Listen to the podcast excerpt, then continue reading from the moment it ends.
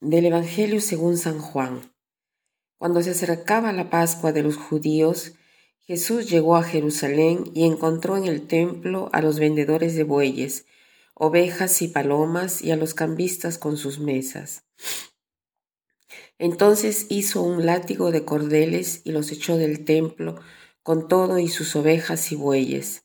A los cambistas les volcó las mesas y les tiró al suelo las monedas y a los que vendían palomas les dijo, quiten todo de aquí y no conviertan en un mercado la casa de mi Padre. En ese momento sus discípulos se acordaron de lo que estaba escrito, el celo de tu casa me devora. Después intervinieron los judíos para preguntarle, ¿qué señal nos das de que tienes autoridad para actuar así?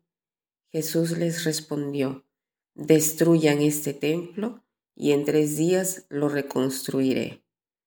Replicaron los judíos, cuarenta y seis años se ha llevado la construcción del templo y tú lo vas a levantar en tres días. Pero él hablaba del templo de su cuerpo. Por eso cuando resucitó Jesús de entre los muertos, se acordaron sus discípulos de que había dicho aquello y creyeron en la escritura y en las palabras que Jesús había dicho. En medio de este pasaje dice, el celo por tu casa me devora. Los discípulos se acuerdan de estas palabras del Salmo 69 mientras asisten a esta pasión viva, fuerte de Jesús, ¿no? Y la muestra por el Padre, por su templo, ¿no? Uno se puede imaginar un fuego que arde, mientras se mira este gesto fuerte eh, de santa ira. No nos parece ni siquiera difícil, al menos a primera vista, comprender los sentimientos de Jesús. En el fondo, ¿quién no ha probado aquel fuego, aquel ardor, aquella ira, aquella injusticia, esa falta de respeto grande, un daño de repente hecho a nosotros mismos o a otros? La palabra de Dios nos invita hoy a mirar más allá, con más eh, profundidad. Vemos aquí la acción de Jesús y nos invita a mirar el corazón de Jesús, ¿no? donde sentimientos, palabras y acciones nacen y haciendo así estamos invitados a mirar lo más profundo de mi corazón, donde experimentamos aquel celo fogoso. Ahora, este celo de Jesús, su acción, su ardor, si leemos bien esta palabra y la dejamos eh, entrar en el corazón, parte del Padre, de la comunión con Él y también del amor por nosotros, porque somos eh, su cuerpo, nosotros somos su templo. Entonces Jesús no es que bota esas mesas solo porque está molesto, ¿no? O porque han tocado su yo, porque su yo no es el centro de su acción, sino que su centro es siempre el Padre y su voluntad. Incluso, si miramos esas acciones, podemos ver que se opone al mal, ¿no? Eh, nos recuerda en el fondo el bastón del buen pastor, donde él custodia y defiende las ovejas. La fuerza que Jesús eh, ejercita aquí no es una ira incontrolada que se nos viene encima solo para dividirnos y destruirnos, sino al contrario, eh, obra con fuerza porque quiere custodiar el templo que somos nosotros, la unidad, la integridad, la vida de su pueblo, la vida de su, de su grey.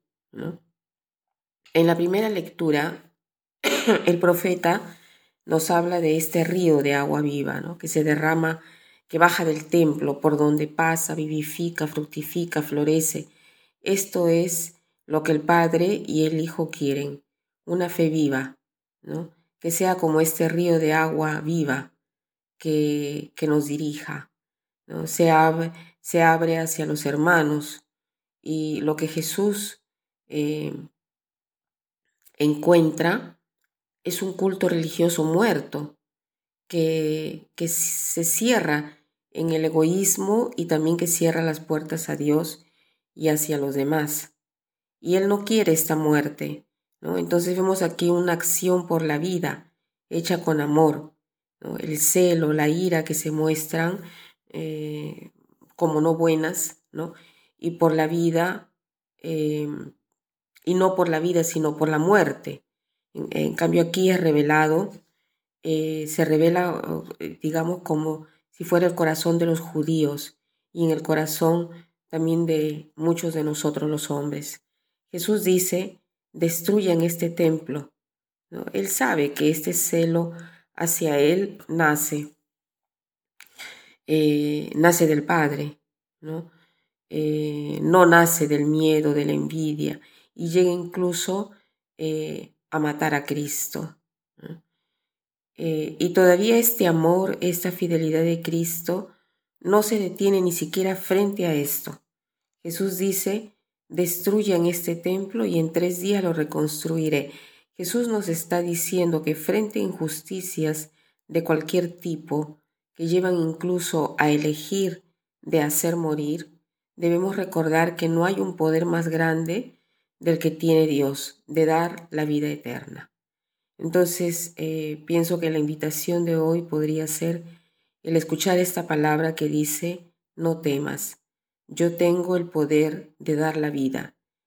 Y cuando escuchemos o sintamos adentro de nosotros aquel celo, aquella ira, no hay necesidad de destruir la unidad, de poner en oposición a uno contra el otro para defendernos, sino que podemos unirnos con su gracia en aquel fuego de amor, porque ese celo se puede convertir en un celo por la unidad, por la belleza del templo que somos nosotros piedras vivas.